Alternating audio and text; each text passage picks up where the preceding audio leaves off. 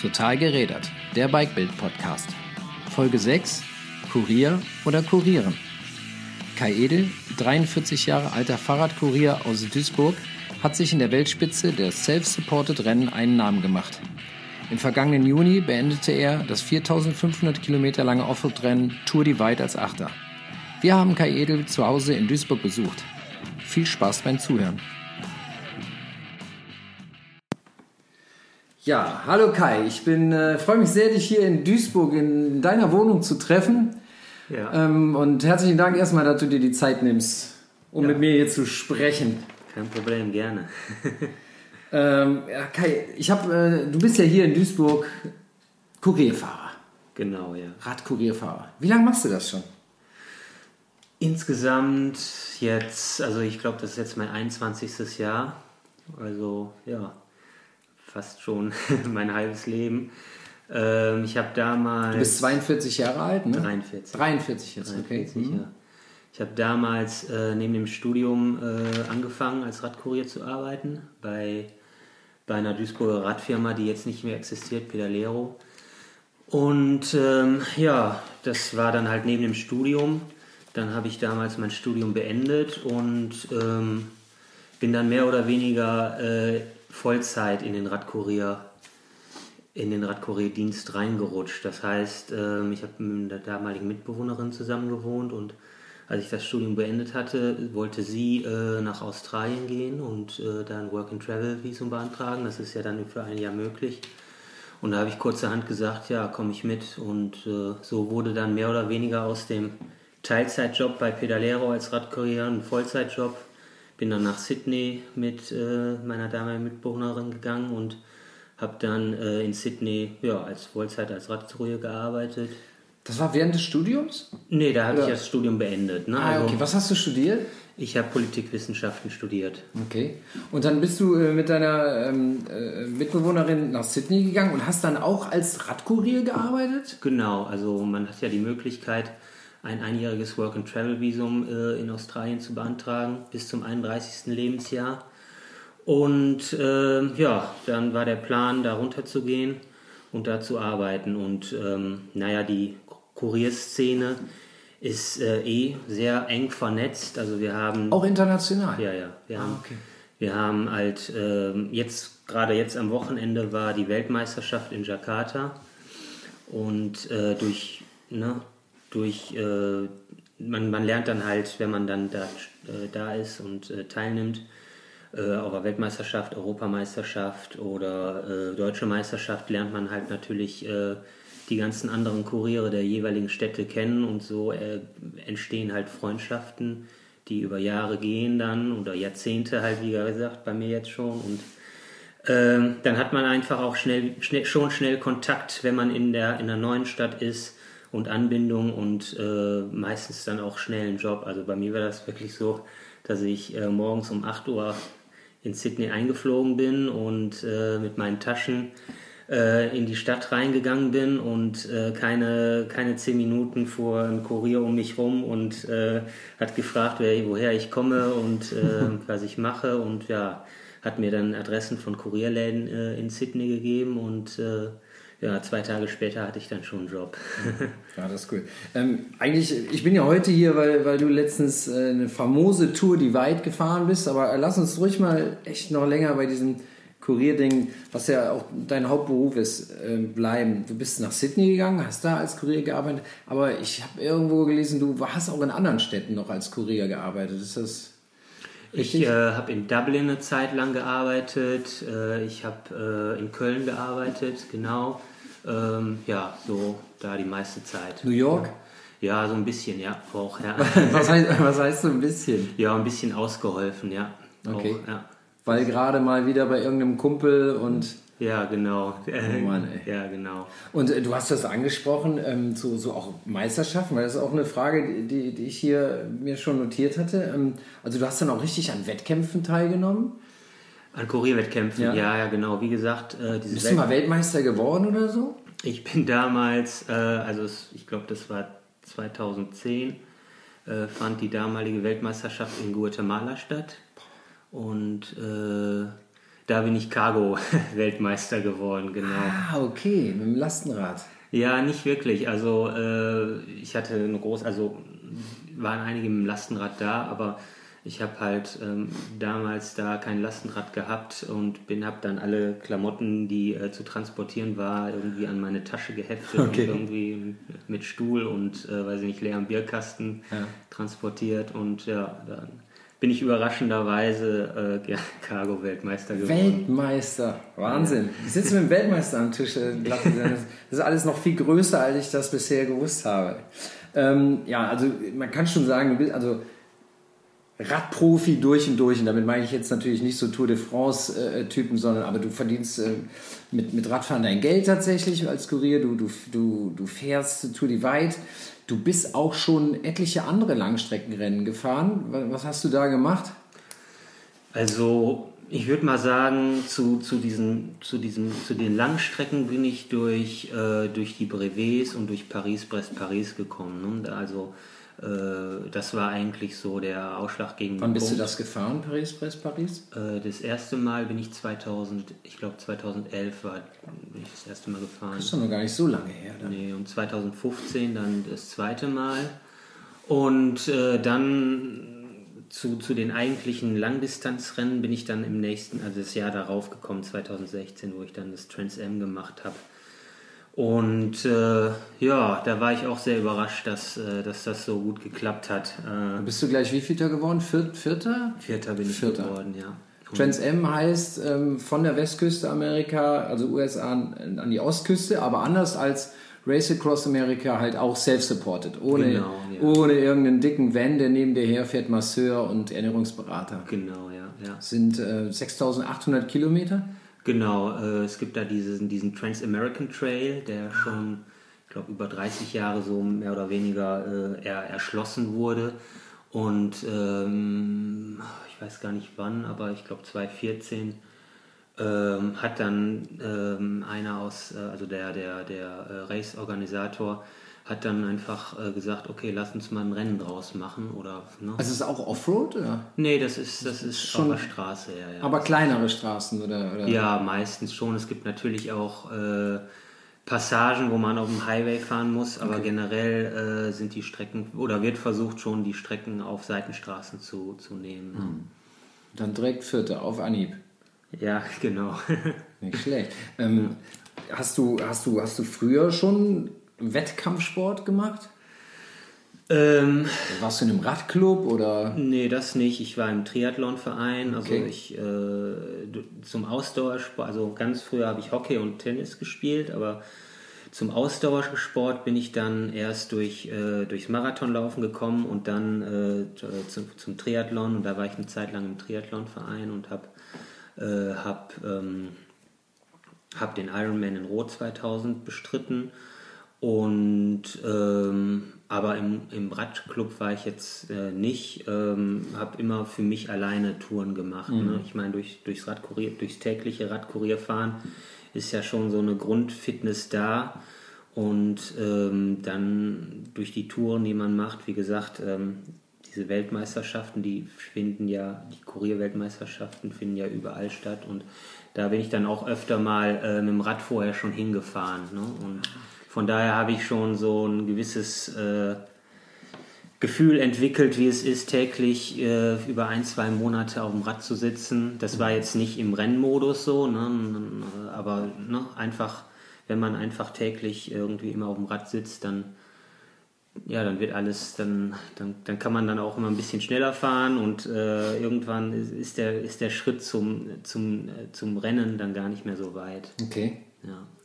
Wenn du, äh, wie gesagt, du bist ja sehr, sehr vielseitig, weil ähm, die, die Trans Am ist, ist halt Asphalt, die Tour Divide, von der du jetzt zurückgekommen bist, ist total Offroad, dann bist du Kurierfahrer. Ich habe gesehen, sowohl mit dem Lastenrad als auch mit dem normalen. Ich, ihr fahrt auch viel Fixies in der, in der Szene. Ja. Ähm, weißt du noch, was dein allererstes Fahrrad war? Jetzt im Kurierbusiness nee, oder so, generell? Wo haben deine Eltern dich draufgesetzt? Also ich, das ist eigentlich ganz lustig. Also jetzt, wo du es sagst, ich kann mich halt erinnern, damals gab es so ein, ich glaube so eine Art ADAC oder ADFC oder ADAC-Rad, so ein rotes, äh, rot-gelbes äh, Fahrrad, Äh, das habe ich damals, glaube ich, als erstes gehabt. also so, so ein Ding, was für die Masse gedacht war. Ja, ja, genau. Und ähm, damals waren, waren ja die, die, äh, die Felgen auch noch gar nicht so gut. Und wenn man da, glaube ich, über den einmal über den Bordstein geböllert ist, dann war, war schon direkt irgendwie eine Beule in der Felge. Okay. Das war, ja, das war so der erste. Mein erstes weißt Fahrrad. du noch, wie alt du warst? Puh, ja, da kann ja. ich mich, glaube ich, nicht mehr dran erinnern. Ja. Aber es war nicht so, dass ich jetzt durchgehend äh, ähm, von da an stetig auf dem Fahrrad war. Also es fing eigentlich erst so äh, mit, mit dem Triathlon an, dass mhm. ich so äh, mehr Fahrrad gefahren Also nicht in der, nicht in der Jugendzeit, wenn man sowieso nee. lieber auf Partys geht und Bierchen schlappt oder sowas. Nee, ich habe ich hab vorher gerne, äh, bin vorher gerne auf Partys gegangen. Ja. Ah, okay. Ja. Ähm, wie viele Fahrräder hast du, Kai? Puh, ich, also uh. jetzt, also sagen wir mal so, also ich habe jetzt fahrbare, würde ich sagen drei bis vier habe ich gerade, ja, und dann noch ein, ein, paar Rahmen, die, die aufgebaut werden müssten. Äh, ja, so acht, wenn, wenn ich dann wirklich alle aufbaue, ja. Mhm. ja. Und welche Art sind die? Ich habe also ein Gravelbike, ein äh, Rennrad, ein Mountainbike, mit dem ich ja jetzt die Tour Divide gefahren bin, mhm. ähm, ein, das Lastenrad, ähm, ja, ein Fixie halt auch, oder wie man sagt, auch Bahnrad mit starrer Narbe. Ähm, ja, das oh, noch ein anderes Gravelbike und. Äh, Welches ist dein Lieblingsfahrrad? Mh, hm, schwer zu sagen. Also ich fahre immer ganz gerne die unterschiedlichen Räder. Also natürlich habe ich jetzt so ich fahre, also ich fahre mein Rennrad sehr gerne. Äh, Darf ich fragen, was das ist?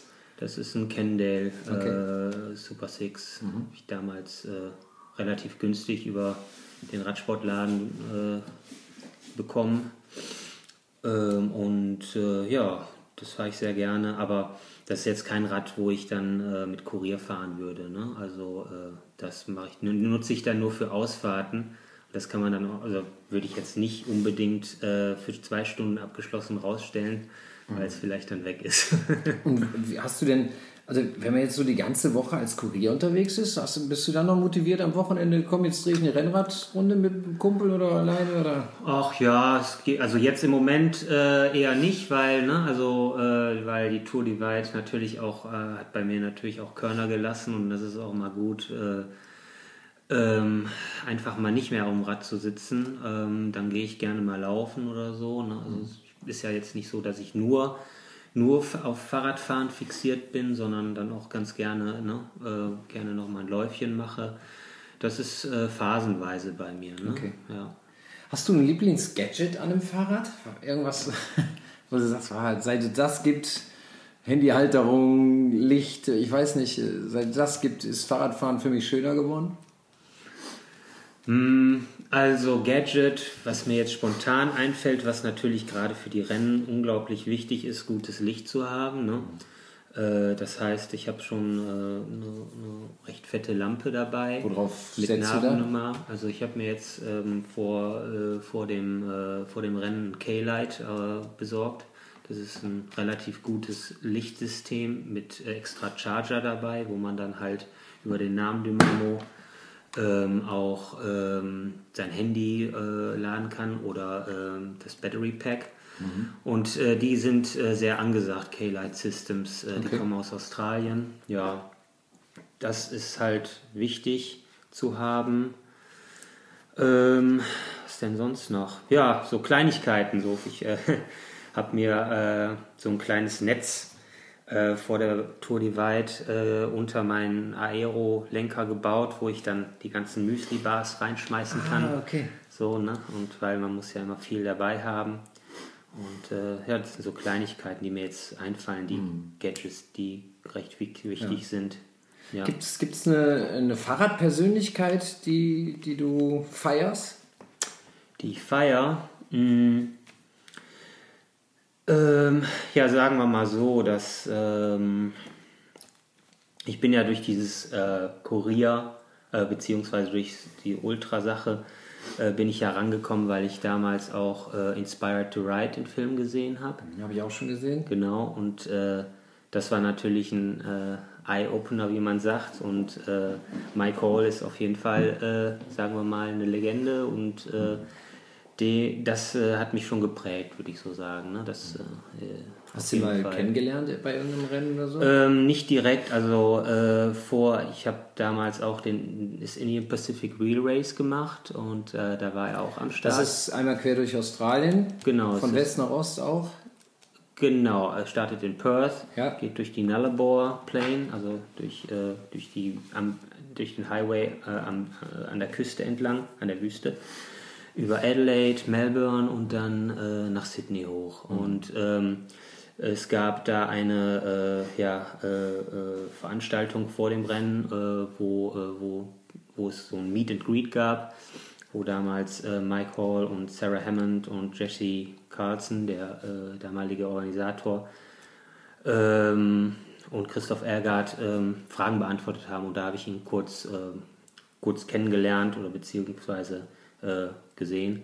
Ähm, ja, und äh, ja, aber na, das sind halt die, die, die ich gerade so aufgezählt habe, äh, sind halt schon ja, kleine Vorbilder, ne, weil äh, ja, dadurch äh, habe ich dann auch äh, entwickelt äh, oder mein, meine Passion dafür gefunden. Ne, und aus Vorbildern sind dann Freunde geworden, weil man sich dann auch auf anderen Veranstaltungen gesehen hat, ne, oder wie jetzt ja auch bei der Tour Divide äh, mit einem Freund, Kim Raymakers oder so, dann äh, ist das halt auch so eine gewisse Szene, wo dann aus, äh, aus ähm, Vorbildern dann auch Freunde werden, die dann, ja, cool. die man sich dann, äh, weil man sich dann auf den Events trifft und weil man dann ja auch äh, in dem Rennen, auch wenn man sich auf der Straße jetzt vielleicht nicht über den Weg läuft oder über den Weg fährt, nicht zwangsläufig, man ja durch, äh, durch die gleichen Leiden äh, geht äh, mhm. wie alle anderen und das schafft auch eine gewisse Verbindung zu den Fahrern. Klar. Ja,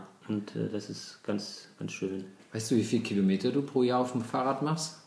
Boah. Führst du Buch oder nee, ist dir dann alles Ich habe kein, hab kein Strava und ich habe auch keinen äh, Bike-Computer. Na, dann, sind, dann, dann fährst du ja gar nicht, ne? Was nicht auf ja, Strava ja. nicht passiert, das ist ja nicht existent. Ja, nee, ähm, da kann ich, glaube ich, gar keine direkten Aussagen machen. Also, weiß ich nicht. Also mit den Kurierkilometern. Jetzt mal eine vage Schätzung, weiß ich nicht, 20 oder na, sagen wir 30 oder 30.000 oder sowas. Ja, Aber wie gesagt, das kann ich, das, da ich das nicht nachhalte, kann Ja. ich das jetzt auch nicht verifizieren. Aber eine ziemlich große Zahl, es kommt alles in den Beinen an, augenscheinlich. Ja, ne, dadurch, dass über das, dass schon zwei Monate äh, der letzten Jahre ja ich schon diese Rennen gefahren bin, da kommt dann fast schon so äh, 10.000 Kilometer innerhalb von anderthalb Monaten schon zusammen und dann der Rest dann halt äh, durch das Kurieren oder äh, selber Ja. nochmal fahren. Wie viele Autokilometer machst du? Fährst du überhaupt Auto? Ja, also ich habe jetzt zwar keinen eigenen Wagen, aber ähm, leihweise nehme ich dann doch schon den von meiner Mutter oder unseren äh, Wagen von den äh, Pony Riders. Hm. Ähm, ja, also ne, da, wir müssen einfach auch, wir versuchen es nicht, aber wenn ein, einfach äh, ähm, Jobs ähm, gemacht werden müssen, die dann halt nach Düssel schnell nach Düsseldorf oder nach Köln gebracht werden müssen äh, oder größere Lasten, dann äh, ist, ist, ist man dann auch, auch, auch nochmal auf ein äh, Auto angewiesen und dann fahre ich dann auch mit dem Auto die Jobs aus. Wie, wie sieht euer Fuhrpark aus von den Pony Riders? Von deinen? Fahrradtechnisch oder? Ja. Äh, wir sind zehn Fahrer insgesamt. Äh, wir haben, äh, die einzelnen Fahrer haben dann teilweise auch äh, eigene Lasträder, die sie nutzen können. Okay. Äh, wir haben aber auch ein eigenes äh, Pony-Lastrad, äh, was genutzt werden und ein PKW, also beziehungsweise ein, ein ähm, ja, wie nennt man das, so ein Lastenwagen. ne? So ein, äh, Mhm. Aber zur. Arbeit fährst du natürlich mit dem Fahrrad. Ja, also ich arbeite ja hier bei den Ponys äh, ähm, und ähm, da ist ja nicht weit weg die Zentrale. Da fahre ich natürlich auf jeden Fall mit dem Fahrrad. Äh, arbeite auch aber noch äh, nebenbei in Düsseldorf bei Rotrunner, wo ich dann äh, mit meinem Lastenrad äh, im Einsatz bin. Was ist das, Roadrunner? Also auch ein Kurier? ist auch eine Okay. Kurier-Firma in, in Düsseldorf. Gehst du fremd? kann man so sagen, ja, aber das bleibt ja alles in der Familie. Ne? Also wie gesagt, äh, wir sind alle auf selbstständiger Basis tätig und ähm, das ist ein freundschaftliches Ineinanderspielen. Ne? Mhm. Und äh, da gibt es ja auch eh äh, äh Kooperation äh, okay. untereinander. Ne? Ja. Weißt du, wie viele, äh, wie viele Fahrten macht man so als Kuriervater am Tag? Also wie viele Aufträge oder wie viele Kilometer macht ihr da so? Ähm, ist auch schwer zu sagen, aber 60 Kilometer kann man mal so, so, so anpeilen.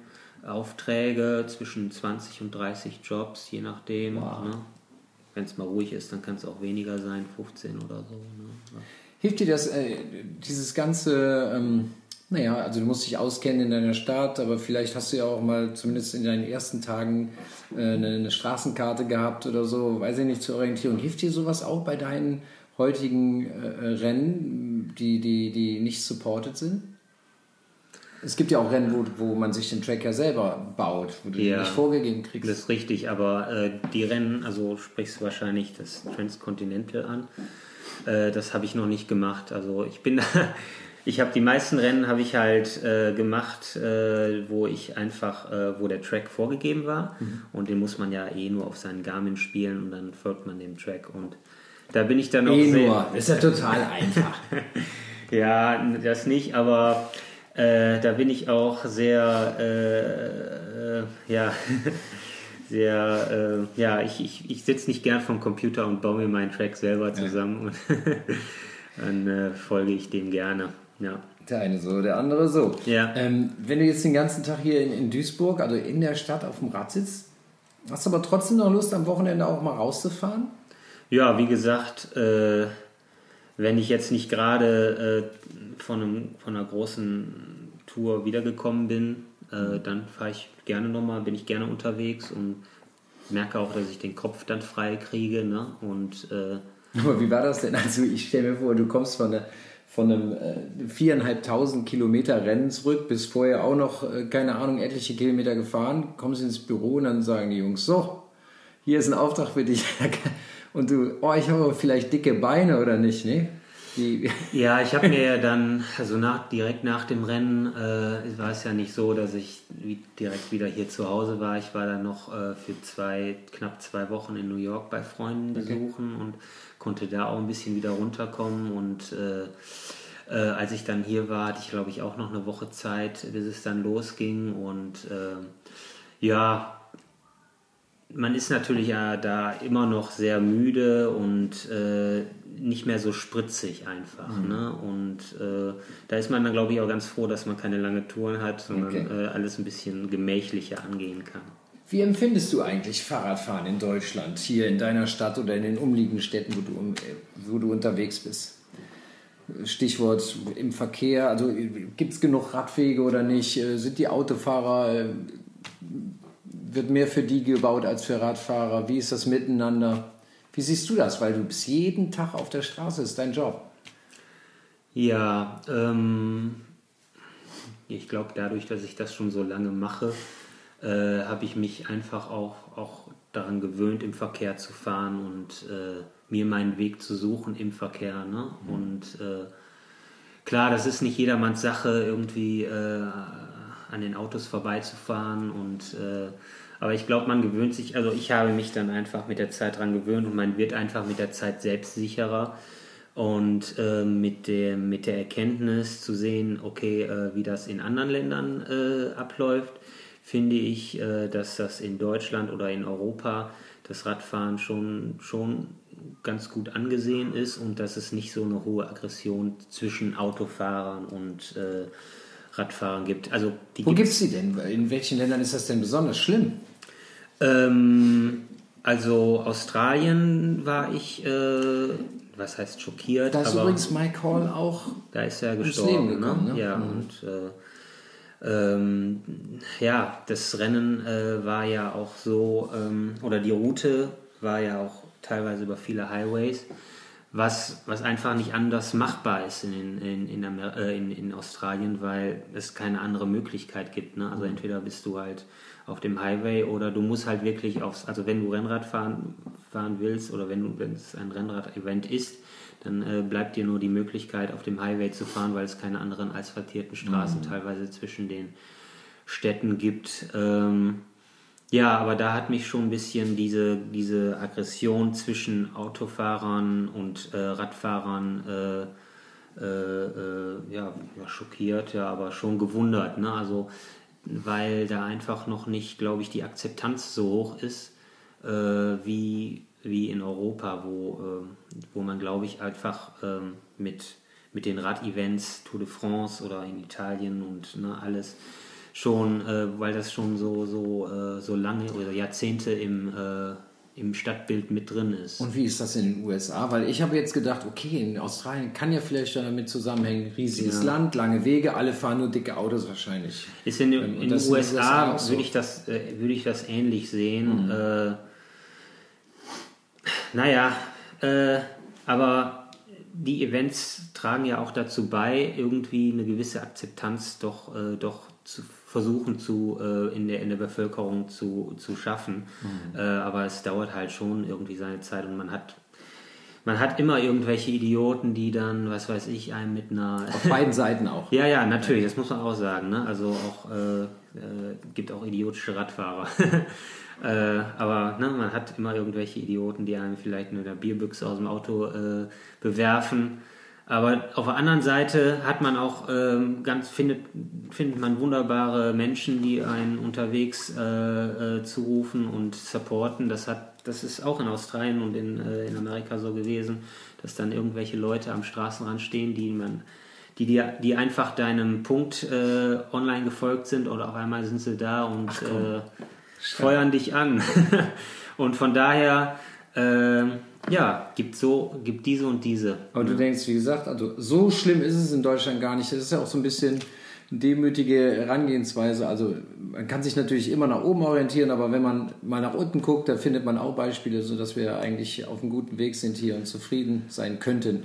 Ja, also wir haben ja, was glaube ich äh, in Deutschland äh, ein großer Pluspunkt ist, dass, äh, dass man schon auf ein recht gut ausgebautes Straßennetz zurückgreifen kann und man sich auch einfach als Radfahrer Straßen und Wege äh, suchen kann, die kaum befahrbar sind einfach. Ne? Das, äh, das ist teilweise einfach in Amerika oder in Australien nicht so möglich und äh, von daher ist es gut. Und ähm, klar, sollte man da immer noch äh, als, als, als Stadtplaner oder wie auch immer wäre es einfach gut, jemanden dabei zu haben, denke ich, äh, der einfach auch den Fokus auf Radwege äh, legt, mhm. damit das halt einfach auch, äh, dass bei, der, bei einer weiteren Planung auch immer ein, ein Fahrradweg oder eine Fahrradstraße mit eingeplant wird. Wie sieht ne? das eigentlich hier in Duisburg aus? Ähm, man weiß ja aus, also hier soll ja mit dem R1 ein großer, großer Radweg, der durchs ganze Ruhrgebiet führt, wird gebaut. Das dauert aber noch ewig.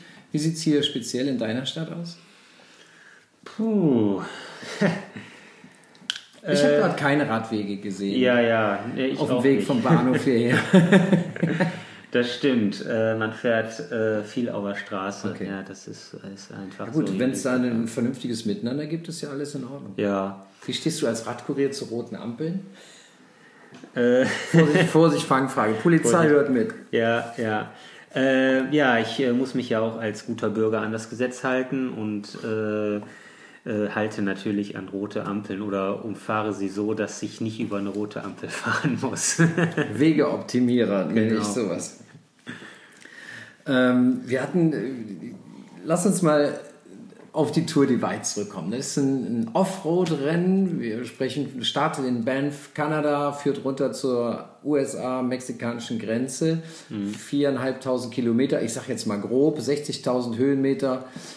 Ähm, wie, wie bereitet man sich auf so ein Rennen vor? Da, da gibt es ja Abschnitte, da kommt man 200 Kilometer oder so nicht an Wasser oder an, an nichts zu trinken und zu futtern. Ja, ja. Ähm ja, wie gesagt, ähm, vor meinem Rennen habe ich, äh, hab ich es eigentlich zur Regel gemacht, äh, schon mal so drei, vier Wochen unterwegs zu sein und äh, meistens zum Start hinzufahren, damit ich äh, dieses, äh, diese tägliche Belastung schon mal habe und auch nochmal mein, äh, mein Gepäck und mein Rad austesten kann.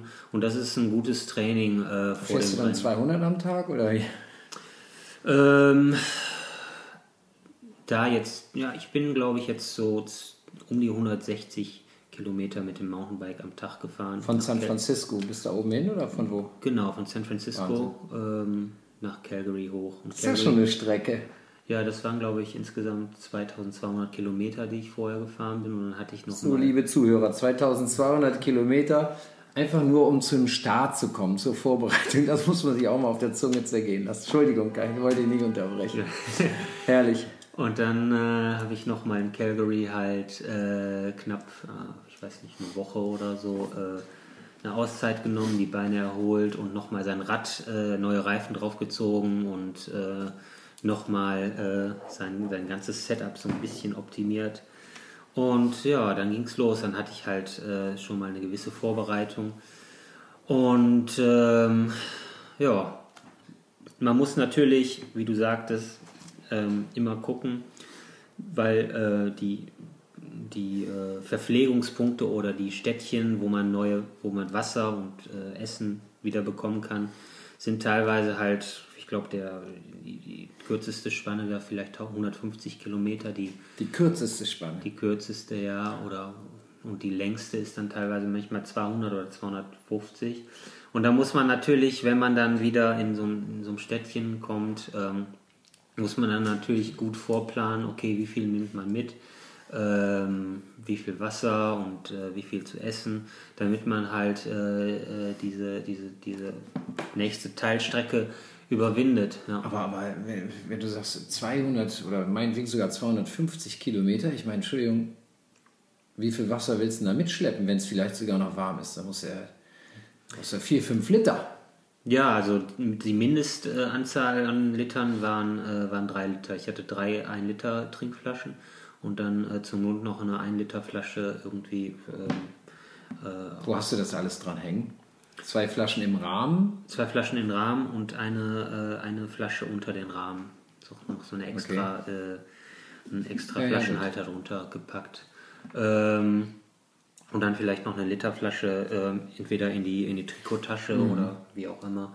Ja, man muss auf jeden Fall äh, mit, mit dem Wasser, was man dann für die Zeit hat, äh, sehr, sehr äh, sparsam umgehen. Also ich habe dann auch festgestellt, je südlicher man gekommen ist und durch die ganzen, also wir sind ja über Stock und Stein gefahren und über äh, viel, äh, viel äh, Schotterwege und man hat durchgehend eigentlich so einen trockenen Mund, ne? durch, durch, den, durch den ganzen äh, Schotter und äh, hat dann eigentlich äh, schon äh, alle zwei Minuten will man irgendwie trinken, weil einem der Mund trocken ist, aber man darf oder man nimmt halt einfach nur, weil wenn man, äh, wenn man sich äh, direkt die ganze Literpulle reinhaut, dann hat man für die nächsten 150 Kilometer nur noch zwei Liter. Und da muss man schon aufpassen, dass man halt sparsam mit seinem mit seinen Ver Verpflegungen umgeht. Also wir müssen das hier, hier noch sagen, also du bist in diesem 4.500 Kilometer Offroad-Rennen mit 60.000 Höhenmetern äh, Achter geworden.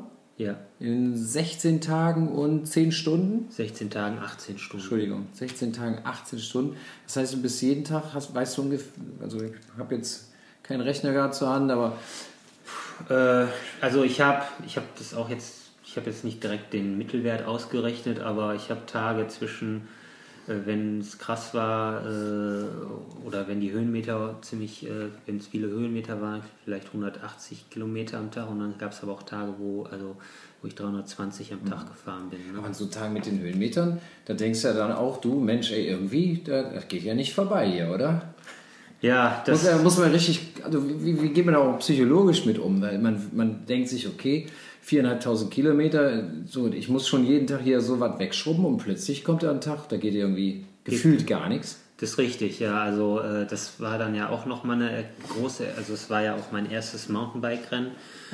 Und äh, klar äh, habe ich schon eine gewisse Grunderfahrung durch die Renn, äh, Rennradrennen gemacht, die ich vorher gemacht habe, aber es ist nochmal eine ganz andere Nummer mit dem Mountainbike äh, äh, auf Schotter und äh, äh, unterwegs zu sein, wo man halt wirklich, äh, was weiß ich, Passagen hat, wo man dann auch gar nicht mehr hochkommt und dann einfach auch teilweise schieben muss und dann denkt man sich schon natürlich, ey, komme ich hier nochmal in die nächste Stadt, weil man halt jetzt gerade mal für zwei Stunden zehn Kilometer, zehn Kilometer weit gekommen ist. Wahnsinn. Da muss man dann einfach äh, ja, langen Atem beweisen und einfach ey, Stück für Stück immer weiter und jeder, jeder Kilometer zählt. Ne? Und irgendwann hat man dann natürlich auch die schwierigen Passagen überwunden und dann, dann hast du wieder eine Abfahrt von 60 Kilometer, wo du, was weiß ich, mit 50, 60 runterballerst. Ne? Und äh, ja, also so einfach äh, Ruhe bewahren und immer weitermachen und äh, ja, dann läppert sich äh, jede Teilpassage äh, läppert sich und auf, einem, auf einmal ist man dann fertig. auf einmal ist man an der Grenze im, im Süden. Ähm, ja. Gut, da, ich komme da gleich noch drauf. Aber du sagst es, es war dein erstes Mountainbike-Rennen. Wie bist du denn dann äh, auf die Idee gekommen, wie soll ich sagen, gewohntes Terrain zu verlassen und, und jetzt die Tour de Weit zu fahren? Ist das einfach so ein Monument in der Szene? Da, da muss man mal gewesen sein? Oder? Ja, also ich hatte schon sehr viel von der Tour, die weit vorher gehört, ne? Und äh, halt auch äh, Freunde, die die auch vorher gefahren sind. Und wie gesagt. Äh, Waren die auch so schnell wie du? Ja, ah, ja, okay. ja, doch. Also äh, wie gesagt, Jesse aus Australien, der ja äh, die, die äh, Indian Pacific Wheel Race gemacht hat, ähm, der hat die Tour die weit gefahren und mit den, mit äh, den Leuten habe ich ja auch gesprochen, ne? Und die haben gesagt, ey, Tour Divide ist ein wunderbares, wunderschönes Rennen. Du fährst durch unglaublich wunderbare Natur und von daher stand es eh äh, irgendwie auf meiner Liste, dass ich das gerne mal machen würde. Und ähm, ja, das hat sich dann einfach so ergeben. Ich, ich suche eigentlich nach jedem Rennen äh, fällt mein Fokus dann irgendwann, okay, das möchte ich gerne im nächsten Jahr machen und dann arbeite ich so ein bisschen darauf hin. Das heißt gleichzeitig, du wirst die Tour de Wald so schnell nicht wiederfahren, oder? Du suchst dir immer neue Sachen. Ja, ich suche mir, also meistens ist es so, dass ich mir immer neue Sachen suche, aber ich hätte schon Lust, äh, die Tour de Wald mal wieder zu fahren, aber es muss jetzt nicht direkt im nächsten Jahr sein. Das wird sich, wird sich zeigen. Ne? Mit welcher Zielsetzung bist du denn da an den Start gegangen? Das, auch das müssen wir den, den, den Zuhörer erklären. Ähm, man kann diese Tour die weit den ganzen Sommer überfahren mit so einem Spotter. Dann wird man registriert, aber es gibt immer am zweiten Freitag im Juni ein, ein Great Depart, wo, wo halt, sage ich mal, rund 150 Leute auch gleichzeitig mhm. losfahren. Aber man zahlt kein Startgeld, äh, anders als wir gestern bei den Cyclassics in Hamburg, wo du 100 Euro hinlegen musst mhm. für wenige Stunden. Äh, und äh, tatsächlich wenn man viereinhalbtausend Kilometer geschafft hat, so wie du, wartet am Zielstrich niemand. niemand. Es gibt kein applaudierendes Publikum, es gibt nee. äh, äh, keine Fässer voll Bier. Ähm, ja. im, im, schlimmsten Fall muss man sogar 140 Kilometer zurückradeln, um in ein Städtchen zu kommen, wo einen der nächste Bus mitnimmt. Ja, das ist richtig. Also, ähm, wie gesagt, ja, es gibt man kann das als Individual Time Trial selber machen, aber ich finde einfach diese Massenstarts äh, äh, ja äh, am, am, schönsten und ne, wie gesagt, man trifft ja einfach Leute, äh, die man lange nicht gesehen hat, ne, mit denen man vorher schon gefahren ist und äh, ähm, das, das ist natürlich auch das, das Tolle dabei, wie ich ja auch äh, eben schon gesagt hatte, miteinander alleine zu fahren, aber trotzdem irgendwie miteinander zu fahren. Mhm. Man weiß, die sind da irgendwo. Genau, genau. Erleben das Gleiche. Ja, ne? Mhm. und äh, teilweise fährt man dann auch mit, äh, mit Kollegen mal nebeneinander für ein paar Stunden her. Und dann merkt man, okay, der, hat, der eine hat jetzt einen Durchhänger und äh, da entsteht halt eine Verbindung. Das ist einfach so. Und das finde ich am schönsten. Und ja, am Ende wartet niemand. Das ist bei der Tour de Weit natürlich ganz krass, weil man eigentlich nur äh, an diese Grenzstation unten in Antelope Wells kommt und da ist halt nichts. Wie hast du das dann gemacht? Bist du zurückgeradelt oder, ähm, hast du dir ein Taxi dahin bestellt oder wie löst man das? Also bei mir war es so, normal, also ich glaube so 150 Kilometer nach der Grenze müsste man dann wieder zurückradeln, dann ist man in äh, Salida, glaube nee, nicht Salida, den Namen jetzt auch vergessen, Ja. aber da, da ist jemand, der, äh, der bietet einem an, der würde ihn an der Grenze abholen. Ah, Ich okay. bin aber, habe mich vorher nicht drum gekümmert, ich wollte einfach, ich wollte einfach weiter und durch und äh, war dann um, äh, ich glaube um 2 Uhr nachts war ich äh, an der Grenze alleine und äh, ja, ich habe mir da, alleine? ja, ganz alleine. Ja, Oh. Ähm, und habe mir da auch keine, ich, keine, keine Gedanken gemacht und wäre dann eigentlich, hätte ich mich einfach irgendwo hingelegt und wäre dann am nächsten Morgen wieder zurückgefahren. Aber äh, eine Stunde später ähm, haben dann zwei, äh, zwei weitere Fahrer äh, gefinisht und die wurden jeweils von ihren äh, Ehepartnern oder von ihren Eltern abgeholt.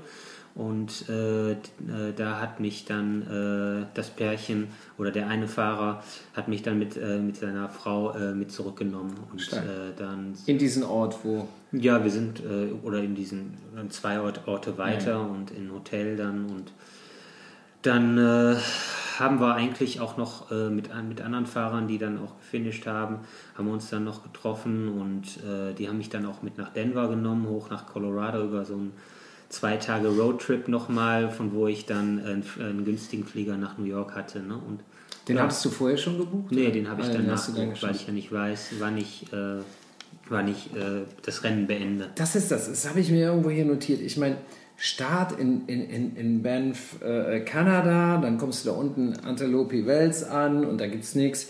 Ähm, das, also, das ist auch logistisch so ein Ding. Also, ich meine, du, du fliegst nach. Ah, nee, du bist ja nach San Francisco geflogen. Gut, da konntest du dein Rad, wahrscheinlich einen Radkarton irgendwo lassen. Genau, ich habe Aber wie kriegst du den Rad wieder zurück von Denver? Gehst du in den nächsten Radladen und sagst, habt ihr einen Karton für mich? genau, Ja. ja, also Geht alles. ganz normalen Radkarton, den man ja eh, dann verpackt man sein Rad äh, und ähm, gibt es als äh, normales Gepäck auf und oder beziehungsweise zahlt noch extra Gebühr für, für, für den Radtransport.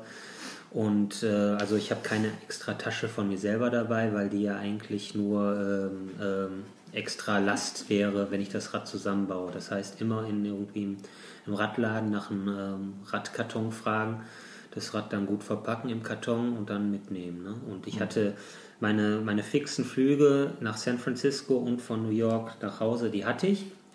Ich hatte halt noch keinen Flug äh, von, ähm, von nach dem Start, wo, von wo ich dann nach New York fliege. Es gab dann halt mehrere Möglichkeiten, entweder, ich glaube, von Tucson aus zu fliegen oder von Phoenix. Ähm, ja, und ähm, dann guckt Aber man. das ist in Amerika eigentlich kein Problem, dann so einen Inlandflug zu genau, kriegen. ja, ja, das war kein Aber Problem. nochmal, wir sind ein bisschen äh, abgekommen. Wie, Bist du mit einer Zielsetzung äh, an den Start gegangen? Wolltest du, keine Ahnung, Top 10 finishen? Wolltest du Top 5 finishen? Ähm, Nee, also Oder was war dein Ähm, klar äh, ist man motiviert, sehr gut zu finishen, aber ich, ich, ich würde sagen, ich setze mich nicht von Anfang unter dem Druck, irgendwie äh, Top 5 oder Top 10 zu finishen, sondern ich versuche mein Rennen so aufzubauen, dass ich so gut wie möglich die ersten Tage äh, durchkomme und dann, äh, ja, dann in den Rhythmus komme und dann äh, da drin bleibe. Und äh, klar, war, war, der, war die Grund, äh, Grundvorgabe, irgendwas zwischen 17 und 20 Tagen zu finishen. Platzierung habe ich mir keine Gedanken gemacht. Das Feld wusste ich von Anfang an ist unglaublich stark. Da sind äh, halt, da waren äh, Gewinner der letzten Tour, also ich weiß nicht, drei, vier, fünf Gewinner der letzten Tour, die Weiden oder Trans, Trans Amps dabei. Das heißt ein sehr starkes Fahrerfeld. Und ähm, dann versucht man einfach sein eigenes, also ja, man versucht wirklich oder man muss sich auf sein eigenes Rennen konzentrieren und man darf eigentlich nicht so nach links und rechts gucken, was die anderen Fahrer machen, weil es kann so viel passieren äh, im eigenen Rennen und jede, jede kleine Entscheidung, die man macht, wo man jetzt schläft, äh, ne? Und, oder, ob man durch die Nacht fährt, ob man weiterfährt, äh, sind immer wieder ausschlaggebend für die, für die nächsten Tage, die man fährt. Ne? Also man, kann's, man kann gerne irgendwie äh, die ersten zwei, drei, vier Nächte versuchen, so wenig wie möglich zu schlafen und äh, das gelingt vielleicht dann auch, aber irgendwann kommt der Hammer und wenn man dann äh, ein, zwei Tage hat, wo man dann wirklich nur noch ein 100 Kilometer fahr, fährt, weil man übermüdet ist, dann bringt es ja halt auch nichts. Von Das daher- heißt, hast du, hast du so eine Strategie? Fährst du nachts nie durch? Also fährst du bis in die Nacht und am frühen Morgen weiter? Oder wie, wie Meistens ähm, habe ich natürlich irgendwie versucht, in die nächsten Dörfer zu kommen, ähm, um, um dort äh, ein Motel zu buchen und dann für irgendwas zwischen drei und vier Stunden zu schlafen und dann recht früh wieder raus. Also sagen wir mal, wenn du irgendwie um irgendwas zwischen 11 und 1 Uhr in, äh, ins nächste Städtchen kommst und dann bis 4 schläfst und dann wieder raus. Und da findet man dann auch was? Meist, also das hat, ist jetzt wirklich gut ausgegangen, so dass ich meistens was gefunden habe, genau. Ja, das habe ich mich echt gefragt. Ich habe gefragt, fährt der Mann jetzt mit einem Zelt los oder? oder? Ähm, ich, hab, ich bin jetzt nicht mit dem Zelt losgefahren, aber man hat oder ich habe einen Schlafsack dabei gehabt, ähm, einen kleinen, äh, dann einen Biwaksack, so einen Not-Biwaksack äh, und eine Feuerwehrdecke. So, so übertrieben so, gesagt. Ja, so ein genau. Material ist das, oder? So ein, so ein ganz dünnes Reflexions... Reflexionszeug, ja, okay. genau. Ähm, und ähm, Isomatte? Ja, eine dünne, dünne Isomatte, genau. Und äh, ja, dann legt man sich einfach manchmal auch einfach irgendwo hin und, äh, und schläft dann für ein paar Stunden. Aber wie gesagt, der, ja, irgendwo im Wald? Ja, man oder bei in Australien war es so, dass man sich auch manchmal irgendwie in, in so eine, äh, so eine Wasch, äh, Waschkammer vom Campingplatz gelegt hat. Ja.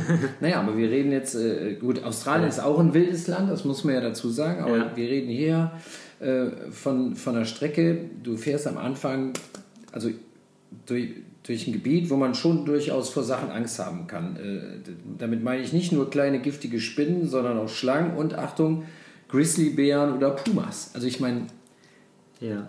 hast du da keinen, keinen Schiss? Ähm, also sagen wir mal so, dass ich mir da vorher klar, das, es, gibt ja, es gibt ja auch diese Facebook-Gruppe, wo Tudi Weit, da wird ja auch viel darüber diskutiert, okay, nehm, nehm, nimmt der eine oder andere, nimmt der jetzt Bearspray mit oder gibt es ja diese Kanister für Bearspray. Ähm, aber das ist dann natürlich auch wieder Gewicht gewesen und äh, hab's, ich habe es nicht gemacht und eigentlich äh, zu 90 Prozent passiert ja auch nichts. Ne? Also ich habe auch zwei Schwarzbären gesehen, die aber die sind ja vor mir weggelaufen und man kann eigentlich sagen, dass, äh, dass zu 90 Prozent oder 95 Prozent ja auch nichts passiert. Ne? Und es kann nur irgendwie gefährlich werden, wenn man sich halt falsch verhält, wenn man halt dem Bär zu nahe kommt oder ein Jungbär ist, der man dem Jungbär zu nahe kommt und dann die Mutter natürlich äh, auf Aggressionsmod umschaltet und dann äh, das Kleine verteidigen will. Aber ich denke, solange man sich selber in gewisser Weise anständig verhält, äh, wird schon nichts passieren. Ähm, von daher äh, würde ich das so, wie ich das gemacht habe, ohne Bearspray auch wieder machen. Äh, ich klar hatte natürlich klar äh, hatte natürlich schon ein bisschen Angst. Ich hatte mir vor dem Rennen so Erdnussbutterbrote eingepackt und äh, zwischen den Lenker gepackt und dann ist die Erdnussbutter so ein bisschen rausgekommen und an meinem Rahmen klebte die. Und die dann, riechen ja alles. Ja, ja, genau. Dann habe ich halt gedacht, oi, oi, oi. Und äh, bin dann die erste Nacht auch äh, weitergefahren und wollte dann auch nicht direkt äh, irgendwie am Straßenrand jetzt äh, mich hinlegen und dann kommt vielleicht einer vorbei und äh, leckt an meinem Rahmen rum. also solange an deinem Rahmen rumleckt, ja, ist, ist das ja eigentlich gut, ne? unkritisch. Ne? Ja, ja, aber trotzdem will man ihn ja nicht direkt in der Nähe haben. Äh, von daher so einen äh, gewissen gesunden Respekt hatte ich auf jeden Fall. Aber ich habe mich jetzt auch nicht von, von, von Ängsten übermannen lassen. Also also das sind Sachen, wenn ich darüber nachdenke, wenn ich so was machen müsste, ich hätte, ich glaube, die Hosen voll. Aber es tut natürlich gut, dann mit jemandem zu reden wie dir, der, der sagt, nee, also komm. Ich meine, klar, das, man, man, es sind ja immer unbekannte Faktoren, die einen da äh, erwarten. Aber ich habe äh, halt auch, glaube ich, die Erfahrung gemacht, äh, sich auch nicht zu sehr äh, von diesen Faktoren man muss einen gewissen Respekt davor haben und gut gesund damit umgehen, aber man darf sich ja von der Angst auch nicht zu sehr übermannen lassen, weil sonst, sonst wird man das Rennen eh nicht machen, ne? weil dann, dann sagst du dir, ey, die Bären sind ein Faktor, der, das macht mir Angst oder der Pass macht mir Angst oder die, äh, die Einsamkeit. Ne? Und äh, das sind ja alles Faktoren, die einen im Endeffekt davon abhalten könnten, das zu machen. Aber man könnte es auch versuchen, nach einem Tag wieder um, umdrehen. Ja, wenn aber, die Angst zu groß wird. Ja, aber ich meine, klar, man wird damit äh, mit seinen eigenen äh, Ängsten so ein bisschen konfrontiert, mhm. aber wenn man das einfach geschafft hat, dann geht man ja nochmal äh, äh, noch selbstbewusster aus der Nummer raus. Man kann an ne? der Sache wachsen. Ne? Ja, ja, mhm. das, also das. Äh, was, was, war für dich die größte Herausforderung an, an, an dem Event? Tatsächlich ist das äh. Neuland, also Mountainbike oder? Ja, das, also das Wetter ist ein, spielt einen großen Faktor einfach. Ne? Und wenn Wetter, es okay. regnet, äh, klar, auf der Straße äh, regnet es, ist zwar auch ungemütlich, aber man hat halt Asphalt und äh, es wird halt nass, aber man fährt eigentlich sein Tempo weiter.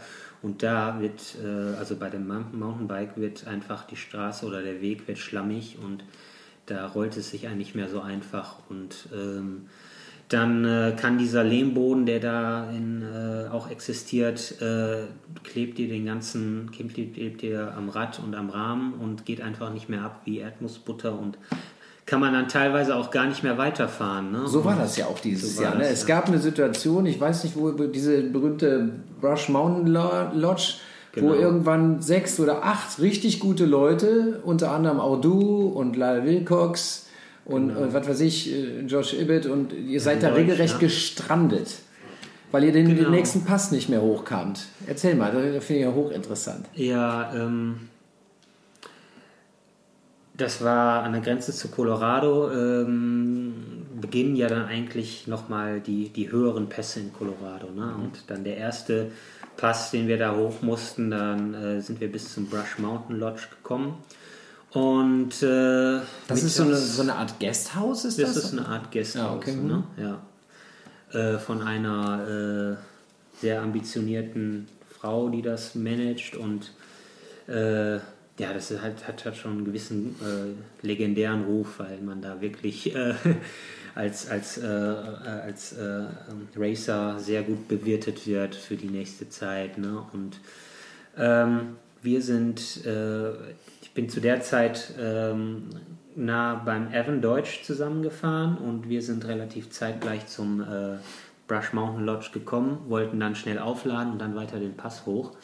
Und ähm, äh, also zur Tageszeit seid ihr da vorbei? Genau, 12 Uhr mittags. An welcher Position ungefähr, ihr beiden? Äh, ich muss jetzt mal überlegen. Ungefähr. Ja, ja, irgendwas zwischen 6 und 6 und 9, ja. schätze mhm. ich mal. Ähm, und äh, da kamen schon, kamen schon die ersten Leute raus, sag, ey, braucht da gar nicht versuchen, weil ab hier die Straße hoch ist nur noch Schlamm, nur noch äh, klebt ihr den, klebt ihr den kompletten, kom, klebt ihr das komplette Rad zu, irgendwann wirst du nicht mehr fahren können und äh, das, das bringt nichts. Und äh, ja, dann haben wir uns halt äh, dazu, ja, oder sind dann, haben uns überreden lassen, ja, okay, bringt nichts, warten wir mal, ne? bis, äh, bis die Straße wieder befahrbar ist. Ne? Und, wie lange äh, dauert sowas? Ja, das hat jetzt anderthalb, knapp anderthalb Tage oder 40 Stunden insgesamt. Anderthalb Tage, sprich hat zwei Nächte durch man, und dann am nächsten Morgen weiter. Sprich, wenn man guckt, der äh, Chris Saystrop, der letztlich gewonnen hat, der ist irgendwie knapp vor euch über den Pass noch drüber gekommen, vor dem großen Regen wahrscheinlich oder so? Genau, drei, drei oder vier, ich glaube vier Fahrer haben es noch vorher über den Pass geschafft. Sofian, der damalige Erste, äh, hätte es auch über den Pass schaffen können. Ähm, aber der ist, ist, zurückgekommen. Ja, der ist zurückgekommen, aber das lag nicht am Schlamm. Er ist halt auch noch hochgekommen. Aber der Pass war, er war nachts oben am Pass und äh, der Pass war verschneit und er hat den Weg nicht mehr gefunden. Er war dann. Äh, hat er deutlich geführt zu dem Zeitpunkt? Ja, ja sehr starker Fahrer, der auch äh, sehr an seine Leistungsgrenze geht und auch äh, die ersten zwei Tage oder zwei Nächte durchgefahren ist und dadurch halt auch einen sehr, sehr großen Vorsprung herausgefahren ist. Äh, der war halt nachts oben am Pass und äh, hat sich äh, mehr oder weniger verirrt, weil äh, der, der Weg ähm, mit Schnee bedeckt war und nicht mehr Aufwind war und äh, hatte dann halt Unterkühlung und ist dann wieder runtergekommen und das hat ihm, glaube ich, so ein bisschen den den Rest gegeben, so, ne? Und äh, da hat er dann halt äh, das Rennen für sich beendet. Mhm. Ähm, ähm, ja, und äh, wir waren, wir kamen dann halt alle an, wie gesagt, Len Wilcox und ähm, Kim Remakers, Evan Deutsch und so. und dann noch ein ganzer Schwung anderer am nächsten Tag und äh, da war schon so die Überlegung, okay, sind überhaupt die Pässe in Colorado, weil das war der erste Pass, äh, der noch nicht so hoch war, der war schon verschneit, sind die nächsten Pässe überhaupt befahrbar oder überfahrbar? Und dann äh, wurde, haben einige schon überlegt, äh, das Rennen abzubrechen und äh, andere Routen zu, zu suchen. Äh, und ich war auch eigentlich fast schon oder habe mit dem Gedanken gespielt, aufzuhören äh, und habe dann aber auch wieder immer wieder gesagt, ey, nee, ich bin hier und will das beenden. Und am nächsten Tag haben ich und Evan dann halt versucht, äh, loszufahren, den Pass hochzufahren und wir sind einen Kilometer weit gekommen. Und, äh, Ein Kilometer. und wie weit wäre der Pass gewesen bis oben? 30? Oder? Ja, da wären nochmal 20 Kilometer mehr. Und man weiß halt nicht, wann die Straße ne, nicht mehr so schlammig ist, dass es wieder fahrbar ist. Ne? Mhm. Aber ähm, zu der Zeit, wenn du direkt losfährst und dann sammelt sich der Schlamm an und es äh, geht in deinen dein, dein Antrieb mit rein und äh, durch die Steine der Schlamm dann auch mit anzieht, macht, machst du dir eigentlich eher, äh, eher mehr kaputt und den Antrieb kaputt und dann hängst du dann vielleicht äh, mit einem kaputten äh, Ritzel dann da und dann geht gar nichts mehr. Also die einzige Möglichkeit, wenn man denn weiter wollte, wäre gewesen, das Rad zu schultern und äh, dann einfach auf gut Glück äh, zu gucken, okay, wann wird es wieder fahrbar. Wie schwer ist dein Rad mit, mit Ausrüstung und Wasser, was du alles dann dran hast? Würde mal sagen, so um die 20, 20 Kilo. Kilo. Ne?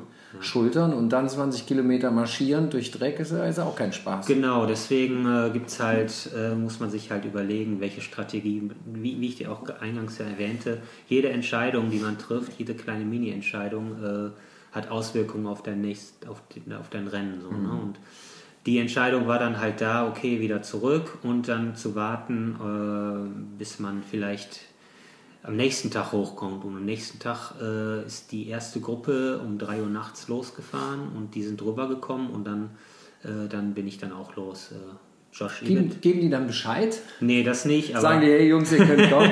Oder ist man dann, sind die so auch auf Race zu sagen, aber jede Stunde, die die da unten hängen bleiben, ist für uns gut? Ja, das ist natürlich so. Schon, ne? Es ist so ein Mittelweg, ne? Das ist natürlich ein Kamerad, ein Kamerad, es ist eine kameradschaftliche Konkurrenz, würde ich so sagen. Mhm. Ne? Und ähm, man kann das Rennen ja online verfolgen, jeder hat ja einen Tracker dabei und dann kann man natürlich auch selber als, als Fahrer sehen, okay, die sind jetzt über den Pass drüber, die haben es geschafft und äh, du, dann kannst du natürlich dann auch rüber. Ne? Ihr habt also auch alle Smartphones dabei? Genau, aber das. Gibt es da überhaupt Empfang auf dieser Strecke? Nicht zwingend, nur in den okay. größeren Städten dann wieder, ne? oder beziehungsweise in den Dörfern. Ja. Dann, ne? Ähm, ja, ähm, ja, dann äh, haben wir diesen Pass dann gemeistert und äh, das Schnee, der Schnee an den Pässen war eigentlich gar nicht so äh, das Problem. Da muss man halt tragen, rübertragen, ist zwar nicht angenehm so, ne, aber das, äh, der, das, das größere Problem ist einfach beim Wetterumschwung dann äh, die schlammige Straße. Ne? Mhm. Aber das war jetzt Gott sei Dank nur das, diese eine Passage. Danach äh, hatten wir relativ, wir hatten re insgesamt relativ gutes Wetter, muss okay. ich sagen. Muss man also noch glücklich sein, dass man nur anderthalb Tage gestrandet ist, so ungefähr. Das stimmt. Wahnsinn. Ja. Äh, mit was für einem Rad bist du da unterwegs? Weil du gerade sagst, und Antrieb und Leben und der das Rad zusetzt. Ähm. Ich habe mir äh, für das Rennen, wie gesagt, ich habe ja vorher bis auf mal ein Mountainbike-Rennen äh, hier im Landschaftspark in Duisburg habe ich ja bisher eigentlich keine großen Erfahrungen mit dem Mountainbike und habe auch kein, eigentlich kein anständiges Mountainbike vorher gehabt. Und da habe ich mir dann damals in meinem äh, Radladen, Radsport Bomb, äh, mein äh, 29er aufgebaut, ein 29er äh, Mountainbike. Rad von Mit Kendall. einer Federgabel oder ohne? Nee, mit einer, äh, mit einer starren Carbongabel. Mhm. Ne? Und äh, das war das Grundgerüst, ein, äh, ein Kendale Carbon 2 mit, äh, mit ähm, wie heißt es, SRAM, äh, äh, ein Kettenblatt vorne, einmal zwölffach, zwölffach hm. 34 äh, Zähne vorne und 10 bis 50 hinten. Die habe ich auch gebraucht, die 50. okay, einen richtigen Rettungsring. Genau, ja.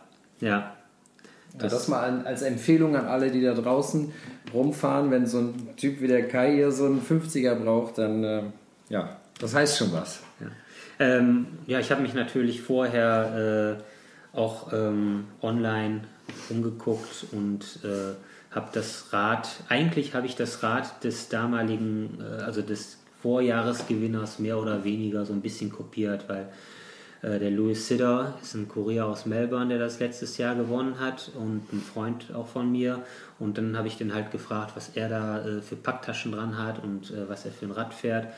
Und äh, so äh, guckt man links und rechts und baut sich so sein eigenes mhm. Rad dann oder sein eigenes, ja. Da sind wir bei der Ausrüstung, also für ja. ein Cannondale Mountainbike. Ähm, was für, für Taschen fährst du? Hier in Deutschland ist ja Ortlieb sehr groß, aber es gibt natürlich auch noch Revelate, Apidura, hast du nicht gesehen? Ja, ich habe. Äh, mixst du das? Ich habe das eigentlich gemixt, ja. Ich äh, hatte vorher schon Apidura-Taschen. Äh, die habe ich dann auch wieder genutzt. Das heißt, eine kleine Lenkertasche von Apidura hatte ich, eine Satteltasche von äh, Apidura äh, und dann habe ich mir ähm, noch die Sweet Roll äh, Lenkertasche von Revelate, Revelate. geholt und äh, ein, ein Gas Tank äh, auch nochmal so eine so auch Revelate auch von Revelate ja. und so habe ich mir das eigentlich zusammengemixt, habe dann auch in, in, in San Francisco wirklich noch so, so Kleinigkeiten geholt, so kleine Täschchen, wo ich dann auch äh, mein, mein, ähm, mein, mein Werkzeug verpackt habe und mhm hatte relativ viel kleine Täschchen überall am Rad so, okay. ne? Und äh, das hat auch ganz gut gepasst. Man muss halt dann auch irgendwie aufpassen, oder ich habe es auf jeden Fall so gemacht, dass ich die Taschen nicht bis oben hin vollgestopft habe, sondern immer mit auch mit gutem Platz noch, äh, damit man halt, äh, wie gesagt, seine Nahrung noch Futter reinkriegt. Ja, genau. Man darf das nicht unterschätzen. Wie ernährst du dich denn auf so einem gigantischen Trip? Also in, hat man setzt man auf Riegel oder nimmt man, was man kriegen kann? Man nimmt, was man kriegt. Ne? Also man was war das Schlimmste, was du essen musstest, weil im Supermarkt nichts anderes da war? Also es ist ja meistens so, dass man gar nicht in den Supermarkt reingibt. Das, äh, das ist ja alles Zeitaufwand ah, okay. und äh, meistens äh, geht man irgendwie in die, äh, in die Tankstelle rein. In der Tankstelle drin ist dann vielleicht noch ein McDonald's oder ein Subway oder so und äh, dann äh, nimmt man, was man kriegt. Ne? Das heißt äh, Candy Bars, äh, Nüsse und dann äh, jetzt beim Rennen äh, habe ich viele Subway Sandwiches mit dabei gehabt. Ne? Okay, und die kannst du jetzt erstmal nicht mehr sehen. Die kann ich definitiv nicht mehr sehen. Hat dann auch gereicht, ja. apropos Taschen, liebe Hörer draußen, geht mal auf ähm, bike-bild.de. Wir testen nämlich gerade die ganzen Bikepacking-Taschen von fast allen Herstellern. Da findet ihr bestimmt was. Gut, was fehlt dir eigentlich auf so einem Trip? Wenn du da so unterwegs bist, 16 Tage, was fehlt dir am meisten? Guter Kaffee. Wir trinken hier gerade einen Kaffee. Ja, guter Kaffee ist dann natürlich äh, nicht, nicht wirklich äh, vorhanden, das ist richtig. Mhm. äh, am meisten fehlt, äh, ich weiß gar nicht, was fehlt mir am meisten? Ja, eine gute Dusche, Ne? Wobei du gesagt hast, du hast meistenteils genau. Motels ja. angelaufen, da genau. müsste sowas ja eigentlich sein, oder? Das war dann da, ne? aber manchmal hat man einfach keine Möglichkeit, ah, okay. ne? Mhm. irgendwie äh, das zu finden. So, ne? Ähm, man muss halt irgendwie man muss halt echt gucken, dass man alles dabei hat, ne? Auch, äh, dass man sich sauber hält, dass keine Infektionen äh, entstehen. Sitzprobleme, Thema Sitzprobleme. Ja, da habe ich eigentlich, klar, natürlich ist man verpickelt mit der Zeit. Ja, ja. Ähm, das bleibt, Hier wird Tacheles geredet, Leute. das bleibt nicht aus, ne? Aber äh, ich glaube, dass ich da äh, nicht so große Probleme habe. Ich habe halt, äh, ich mit, mit den beiden Radhosen, die ich habe. Zwei Radhosen immer. Eine waschen abends, die nächste anziehen am nächsten Tag. Ja, ich, äh, also ich habe es auch schon mal mit einer probiert zu fahren. Äh, es geht auch, aber man muss halt wirklich immer sich sauber halten. Also auch immer irgendwie so ein, so ein Hand dabei, der die Bakterien ab, abkillt und dann äh, ein bisschen Bepanthen oder irgendeine antiseptische Salbe dabei die einfach davor schützt, äh, dass, es, dass sich das nicht entzündet. Also natürlich wird es ungemütlich und man rückt irgendwie unruhig irgendwann nach ein paar Tagen auf dem Sitz hin und her, aber naja, das ist halt dann so. Ne? Aber ist durchaus ein Problem, was mich gewundert hat. Hier beim diesjährigen Transcontinental Race vom, äh, aus Bulgarien vom Schwarzen Meer bis nach Brest am Atlantischen mhm. Ozean war der Björn Lehnhardt, ein sehr, sehr starker deutscher Fahrer, der auch schon fast alles gewonnen hat. Ja. Äh, steigt nach ich weiß nicht, zwei Tagen oder sowas aus wegen Sitzproblemen. Da habe ich mich schon gewundert, weil ich gedacht habe, Mensch, so ein Typ, der, Der muss halt doch längst alles hinter sich haben, aber nichts Pustekuchen. Ja, das, man hat es ja auch nicht, ne? manchmal kommt es dann einfach und wer weiß, äh, dann, äh, wenn die Infektion dann da ist, dann, dann ist es natürlich richtig schwer, einfach zu, auf dem Sattel zu sitzen. Ich äh, muss echt sagen, das ist mir Gott sei Dank noch nicht passiert, aber ich habe halt wie, wie dem Björn jetzt irgendwie oder bei anderen Fahrern öfter schon mal gehört, äh, dass, äh, dass es dann nicht geht. Und wenn es dann wirklich infektiös ist oder du ein Extrem hast, dann hast du verloren. Dann hast du wirklich verloren, ja. Du bist da, du hast es eben gesagt, durch großartige Landschaft gefahren. Ja. Hast du denn da überhaupt noch ein Auge für gehabt? Und wenn ja, was war das Tollste, was du gesehen hast? Ähm, ja, das Auge hat man auf jeden Fall dafür. Äh, das gibt einem natürlich auch nochmal ein unglaubliches Hochgefühl, durch so Landschaften zu fahren. Und man ist natürlich, man ist einfach weg von der Zivilisation, man ist für hunderte Kilometer alleine.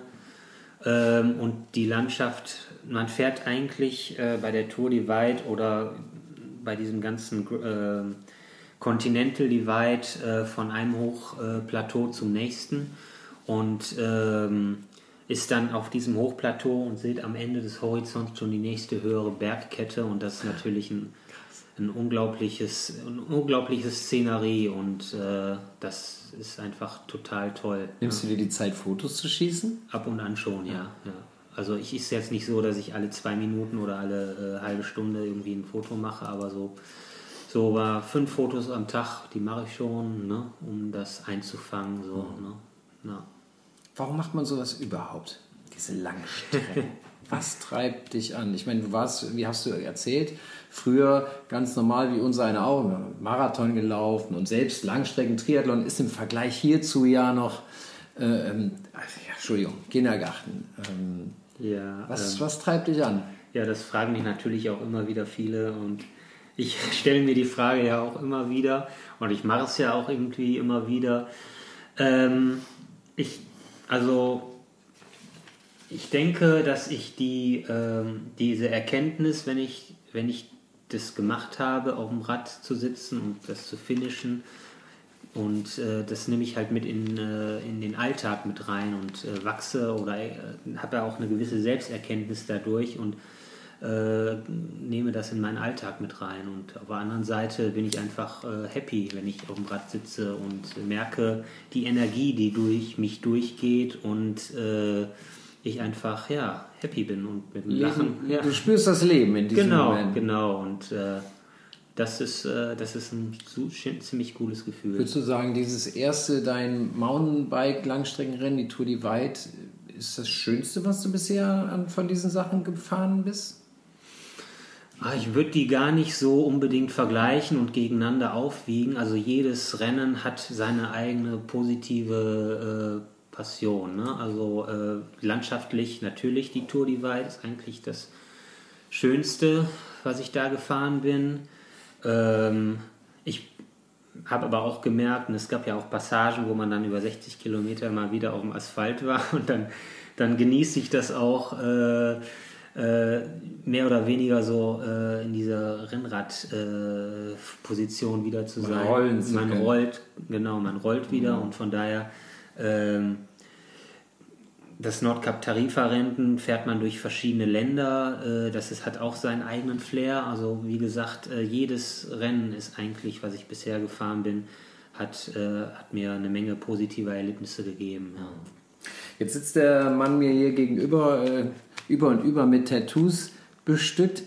Ähm, tatsächlich ist es ja so, in der Szene sind Tattoos ja wie Radtrikots, also, also einfach von der Häufigkeit. Ähm, sind die Pflicht in dieser nee. Bikepacking-Szene? Nee. Oder gibt es da noch Leute, die, die ohne rumfahren?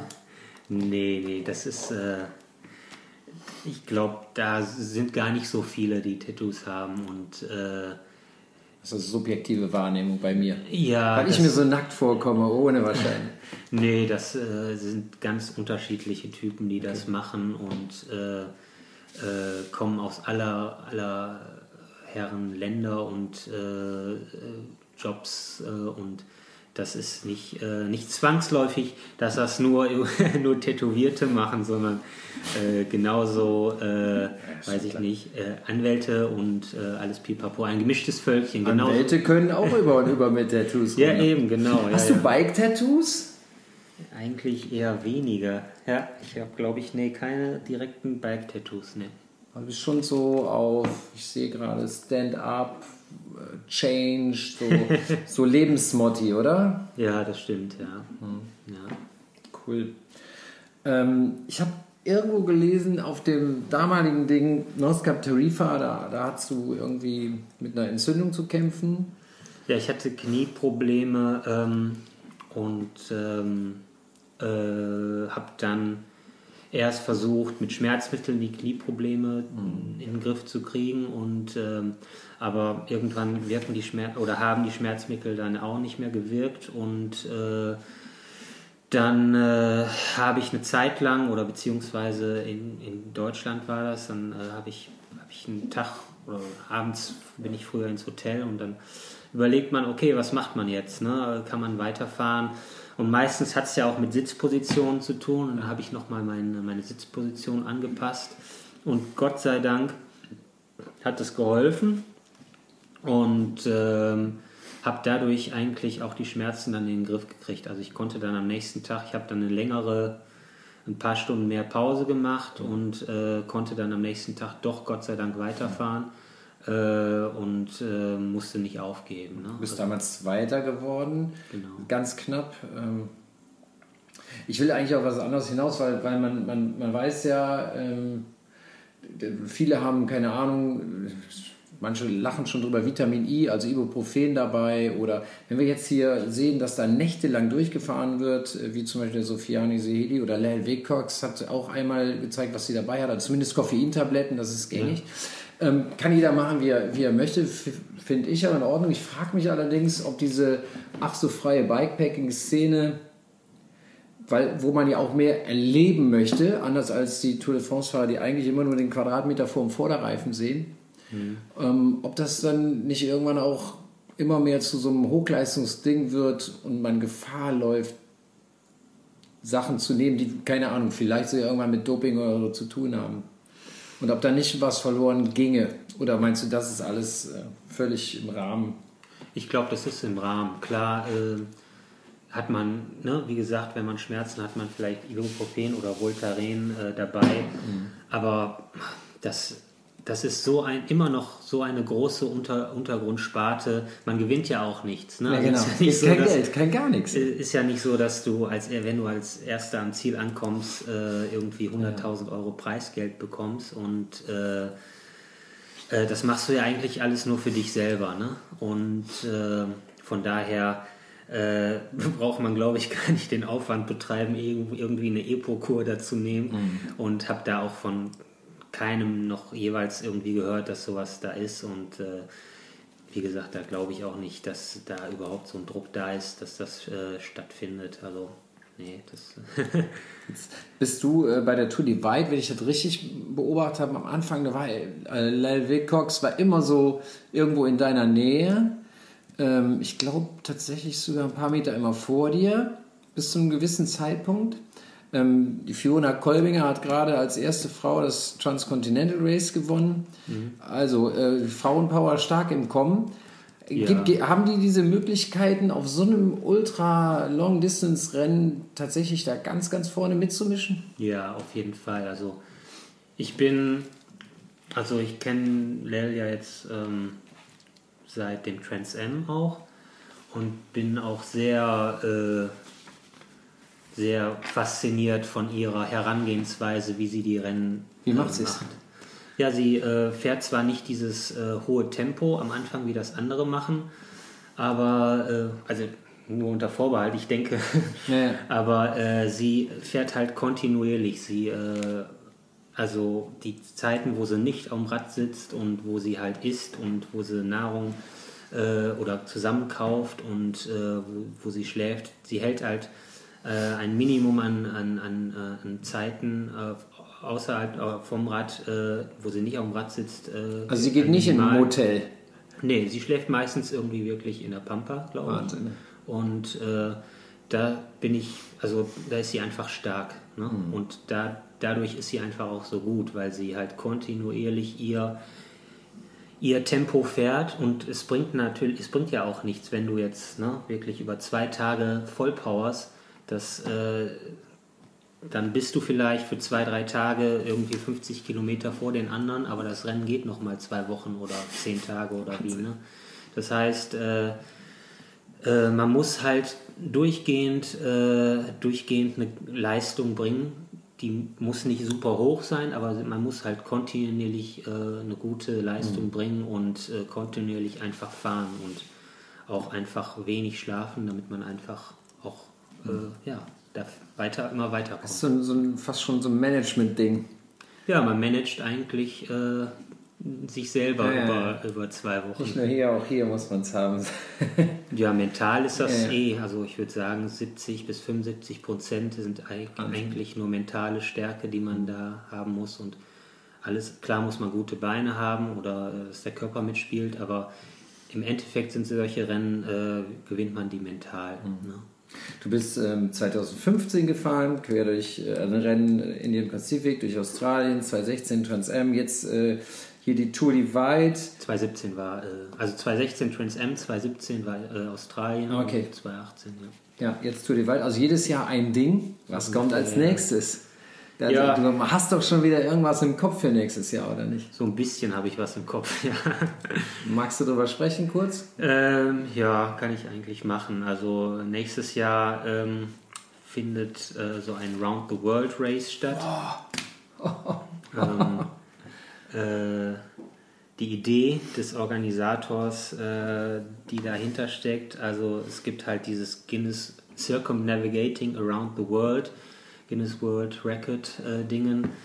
Äh, und das hat der, ich glaube, der Mark Bowman äh, vor zwei oder drei Jahren mhm. Äh, in, acht, in, unter 80 Tagen geschafft mit Begleitfahrzeug. Äh, und die Idee des Organisators, diesmal ist es diese gleiche Strecke oder man kann auch eine andere Strecke fahren, aber als Massenstart von Paris nächstes Jahr im Juni aus, äh, diese Strecke zu bewältigen und zu versuchen, ob, äh, ob es die Möglichkeit gibt, diese 80 oder diese 78 Tage, die Mark Bound geschafft hat, unsupported zu schaffen. Mhm. Äh, das, ich weiß nicht, ob das machbar ist, aber das ist natürlich eine schöne Idee, die dahinter steckt und ich finde halt, wie ich ja schon gesagt habe, solche Massenstarts einfach äh, sehr schön, weil man dann sich auch nochmal äh, noch gegen andere fährt ne? und nicht, nicht nur auf sich allein mehr oder weniger gestellt ist. Und äh, ja, wer weiß, wann ich die Möglichkeit habe, irgendwie mal äh, ein Round the World Rennen im Massenstart zu machen. Von daher ist das schon äh, eine ein Ziel, was ich mir gerade so ein bisschen setze, das vielleicht nächstes Jahr zu fahren. Da muss ich aber dann einfach jetzt mal faszinierend gucken, ob ich das Geld dafür zusammenkriege. ja, vielleicht ähm, geben sich ja doch mal auch ein paar Sponsoren bisher. Also ich höre zwar immer den Namen Cannondale, aber hast du Sponsoren oder?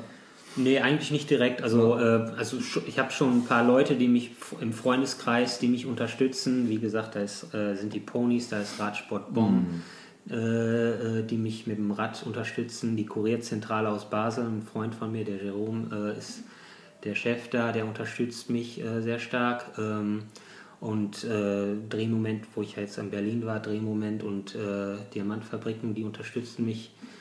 Ähm, ich suche mir immer irgendwie Freunde, die mich so ein bisschen unterstützen, okay. weil ich mag es eigentlich nicht mit den Großen ja. ins Boot zu springen. Ja. Möchte einfach unabhängig bleiben. Unabhängig bleiben, ja genau. Ja, sehr gut. Ähm, boah, ich könnte Stunden weiter mit dir, mit dir reden darüber, aber wir haben schon über eine Stunde durch. Ähm, insofern, glaube ich, schwingen wir uns in den kleinen äh, schnelle Fragenkomplex hier. Ja. Bevor wir dann ähm, vielleicht nachher noch bei einer Currywurst Pommes oder so weiter reden. Ich weiß nicht, wie viel Zeit du hast. Ja. Ähm, unsere schnellen Fragen. Achtung. Jo. E oder nicht E-Antrieb beim Fahrrad? Nicht E. Selbst reparieren oder Werkstatt? Gerne Werkstatt. aber du kannst auch selber. Ich kann selber, aber ich muss sagen, dass, äh, wie gesagt, äh, der Martin oder die Leute, die ich da bei Radsport Bomb haben, das sind so tolle, tolle Freunde von mir und die, die machen das auf der Stelle für mich und äh, ich bin gerne bei den Jungs und von daher mhm. gebe ich denen gerne auch meine wenn, Arbeit. Wenn, wenn, du bei der Tour de Wein unterwegs bist, äh, was hättest du alles selber? Also klar, hast, hast, du eine Ersatzkette dabei eigentlich? Nee, das nicht. Ich habe Ersatzkettenglieder äh, dabei, ja, okay. äh, Kettenschloss dabei. Ähm, das übliche Flickzeug. Ähm, ne, ich bin das erste Mal jetzt tubeless gefahren. Das war auch eine ganz neue Erfahrung für mich. War gut? Äh, gibt, ja, war super. Ne? Also äh, ist ein ganz neues Fahrgefühl und ja, ist einfach ganz anders. Ja, ne? okay. Und äh, da habe ich dann halt die diversen ähm, Ersatzteile, die man beim, beim Tubeless dabei hat und äh, also aber auch wirklich nur das Nötigste. Mhm. Ne? Also wenn jetzt, wenn mir jetzt weiß ich nicht, was passiert wäre, irgendwie äh, mehrere Speichen aus, aus, aus dem Antrieb gebrochen wären, dann wäre ich vielleicht aufgeschmissen. Gibt es denn eigentlich unterwegs in diesen, in diesen kleinen Städten, gibt es da Radläden, wo man sich dann irgendwie hinkämpfen kann? Um, um ja, das gibt es. Also äh, überraschenderweise findet man doch äh, auf jeden Fall überall irgendwie Radläden. Also es ist jetzt nicht direkt direkt um die Ecke. Ne? Ja, ja. Also, aber man findet Radläden und äh, ja, hier mein äh, mit dem ein Mitfahrer, der Kim, der hatte halt äh, leider äh, ein paar Probleme. Dem ist die äh, Sattelstütze gebrochen äh, direkt am ersten Tag. aber ähm, ja, dann hat er sich auch eine neue in, in im nächsten Dorf besorgen können und ist dann weitergekommen. Okay. Aber das ist dann halt Pech so. Ne? Aber bei mir hatte ich bisher noch keine größeren äh, technischen, mechanischen Probleme am Rad. Nächste Frage: E-Shopping oder Händler? Händler meistens. Mhm. Wobei du als, man könnte ja denken, so als Radkurier, oh nee, dann also, ist der Händler, bringen Sie mal dahin, ne? Klar. Ne, ich, wie gesagt, äh, ich habe ja den Radladen meiner ja. Wahl, da äh, äh, besorge ich mir viel. Ähm, gut, Taschen habe ich jetzt äh, natürlich über Apidora oder Klar. irgendwie so bestellt oder ähm, auch manchmal E-Shopping, aber das meiste geht, geht über einen Händler, ja. Wir hatten das schon mal ganz am Anfang, so ähnlich. Lastenrad oder Umhängetasche? also mehr Lastenrad im Moment. Okay. Klar, äh, früher viel mit der eigenen Kuriertasche, aber ähm, ich fahre, ähm, wenn ich in Düsseldorf fahre, fahre ich eh mit dem Lastenrad. Ne? Da bin ich einer der der wenigen Lastenradfahrer von zwei, drei anderen und äh, von daher habe ein Omnium, das ist eins, äh, klar, es ist ein Lastenrad, aber man merkt eigentlich den Unterschied nicht so stark. Ja, schon ein sportliches Ding. Sehr so sportliches ja. Ding, ja. Helm oder nicht Helm? Ähm, Ihr Kuriere fahrt da immer nur mit dem Cappy, oder nicht? Ja, äh, wenn ich Rennrad fahre und ein Rennen fahre, auf jeden Fall Helm. Mhm. Sollte ich eigentlich in den Kuriertag mit übernehmen, äh, mache ich aber äh, leider auch viel zu wenig. Mhm. Magst du lieber Hitze oder Kälte beim Radfahren? Hitze, ja. Berg oder flach? Berg. Du bist auch bist relativ leicht wahrscheinlich, ne? oder? Ja, so um die äh, 70 Kilo. Ja, das ist schon leicht. Solo oder in der Gruppe? Eher Solo, ja. Kaffee oder Tee? Kaffee. Alu, Stahl oder Carbon? Ähm, mehr und mehr Carbon. Hm. Ja. Weil einfach leichter. Äh, ja, steifer, leichter. Früher viel Stahl, aber. War dein, dein Tour de White Bike jetzt auch Carbon? Ist auch ein Carbon, okay. ja. Da hatten wir gerade Tubeless oder mit Schlauch? Ja, äh, äh, Mountainbike, wie gesagt, tubeless. Ich glaube, zu 80 oder 90, fast 100 Prozent fahren da auch alle nur noch tubeless. Mhm. Rennrad, Schlauch. Okay. Warum da nicht tubeless? Ich glaube, das ist einfach noch nicht, äh, ich meine, das ist im Kommen, mehr und mehr. Ähm, wie gesagt, für mich war das auch eine ganz neue Sache, dieses Tubeless und von daher fahre ich einfach noch okay. auf dem Rennrad Schlauch. Ich auch ne? total old fashion unterwegs die Sache ist ja auch die, äh, man äh, muss ja auch äh, den Druck von 8 Bar äh, im Rennrad erreichen. Und das ist, glaube ich, ich weiß es nicht, aber das ist auch noch nicht so ganz einfach mit Tubeless. Ne? Ja, aber musst du, kannst ja auch mit 6 Bar fahren. Man kann auch mit 6 fahren, ja, ja, genau. ähm, Thema Recover Drink. Bier mit oder ohne Alkohol? Äh, mit. Im Moment mit. Äh, aber wenn bald, wieder, so bald wieder ohne. Wenn du in so einem Motel unterkommst, ähm, könnte man sich da auch mal ein Bier mit Alkohol dann abends nach 200 Kilometer über Stock und Stein? Oder sagt man Eher, vernünftig? Eher nicht. Ja. Also, also klar, ich habe jetzt ne, in der Brush Mountain hatte ich auch einen Abend, wo ich dann Bier getrunken habe, so ein, zwei Bierchen, aber generell trinkt man da jetzt nicht. Weißt Äh, äh, Da ist man vernünftig und morgen geht's weiter. genau. Clip-on-Licht oder Namendynamo? Namen Dynamo. Zumindest bei solchen langen Rennen. Oder ja, insgesamt also da ist, äh, da ist äh, der Geschmack ja auch wieder verschieden. Ne? Sofian hat, glaube ich, nur Clip-on-Lichts gefahren. Ja, aber der ist ja ein totaler Minimalist, oder nicht? Ja, ja, glaube schon. Ist halt auch leichter. Also ich, also das bisher bin ich jetzt immer mit Nabendynamo gefahren. Das wäre vielleicht meine Erfahrung, äh, das auch einfach äh, mit Clip-on und äh, nur Battery Pack zu äh, versuchen, weil die Li- Clip-on-Lichter oder Batterielichter oder äh, wie auch immer, die halten ja teilweise schon so lange und äh, äh, leuchten schon so lange und braucht dann irgendwie auch nur mit mal für zwei Stunden äh, Fast, äh, mit dem Fast Charger an, am- am, äh, an Battery Pack und dann sind sie auch wieder für drei, vier Tage gut. Ne? Also die Technik wird ja auch immer besser und von daher wäre es auf jeden ist es glaube ich auch mal eine, wäre es mal eine Strategie anders zu fahren. Aber Ja, bisher zumal habe ich, deine ähm, Strategie auch ist, gerne mal abends im Hotel drei, vier Stunden Ja, genau. zu Das, resten und dann hast du alles. Lieber in der Stadt oder in der Wildnis Fahrrad fahren? Wildnis. Einfach oder zweifach? Äh, Blätter oder was? Äh, Kettenblätter. ja, Vorne. Mountainbike einfach. Äh, Rennrad zweifach. Warum machst du da noch einen Unterschied? Weil einfach die Abstimmung feiner ist dann auf der Straße? Ich glaube, dass, dass beim, ich, beim Rennrad ist es auch einfach noch gang und gäbe, zweifach zu fahren. Ne? Und beim Mountainbike hat sich einfach schon diese einfach einmal zwölffach äh, hin und zwölf hinten äh, durchgesetzt. Und äh, ja, das ist so. Ich fahre kompakt, äh, fahre ich äh, äh, Rennrad vorne mit einer mit einer elffach hinten und mein anderes Mountainbike hatte einfach vorne und zwölf Ritzel hinten. Dropbar oder Flatbar? Auch wie gesagt, äh, Flat, äh, Mountainbike, Drop, Rennrad. Okay, weil bei der Tour de Wald sind ja auch viele mit Dropbars unterwegs. Genau, ja. Ist das, äh, was hältst du für besser? Das ist dann auch wieder die Vorliebe. Wie gesagt, ich habe ja mehr oder weniger das äh, Rad von, Von Louis Sitter äh, mehr oder weniger kopiert und äh, weil ich einfach auch das Gefühl hatte, er hat so ein bisschen die gleiche Statur und, äh, und von daher hat er auch Flatbar drauf gehabt und dann habe ich das auch genommen. Ne? Okay. Hatten wir schon fast Zelt, Biwaksack oder Hotel. Zelt auf keinen Fall, Biwaksack nur wenn möglich. Genau. Nötig. Ja, genau. Ähm, Flaschen oder Camelback? Äh, ich bin mit Flasche gefahren. Vielleicht würde ich es äh, beim nächsten Mal, wenn ich oder beim nächsten Mal mal fahren würde, würde ich vielleicht mit dem Camelback fahren, weil man dann einfach, äh, wenn man die Möglichkeit hat, mehr, äh, mehr Wasser mitzunehmen, ähm, ist man nicht so äh, limitiert auf drei Liter. Kann, kann dann zur Not äh, nochmal drei mitnehmen, muss es aber nicht. Ne? Und äh, das ist, glaube ich, dann auch schon nochmal äh, was anderes. Ja. Dann bleibt mir nur noch, weil Bärenspray, Knarre oder nichts hatten wir schon. Nichts.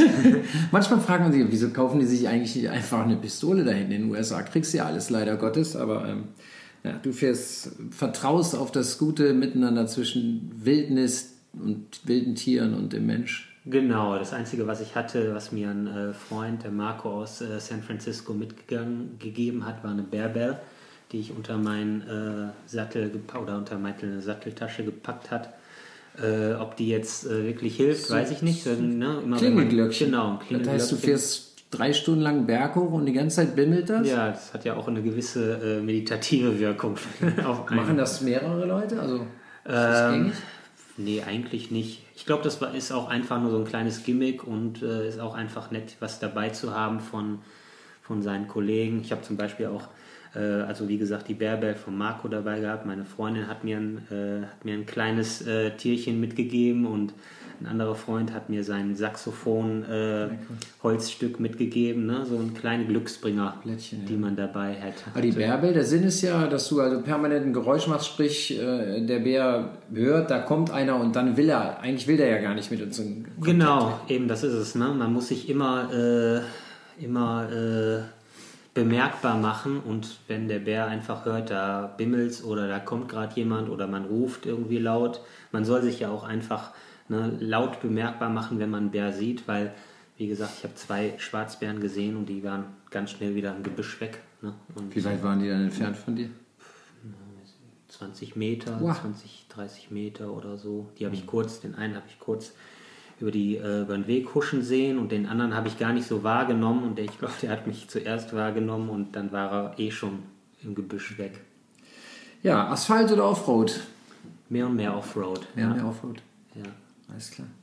Gut, damit haben wir weit über eine Stunde hier gesprochen. Ich fand es hochinteressant, Kai. Vielen, vielen lieben Dank, dass du dir die Zeit genommen hast. ja, bitte. Und ähm, ich drücke dir die Daumen. Ich ähm, bin von heute an, ich war schon vorher Fan, ich werde noch mehr Fan sein. Ich werde genau verfolgen, ob du nächstes Jahr um die Welt radelst. Ich finde es irre verrückt. Und ähm, ja, aber das ist sehr inspirierend, mit jemandem zu sprechen wie mit dir. Dankeschön. Ja, danke auch.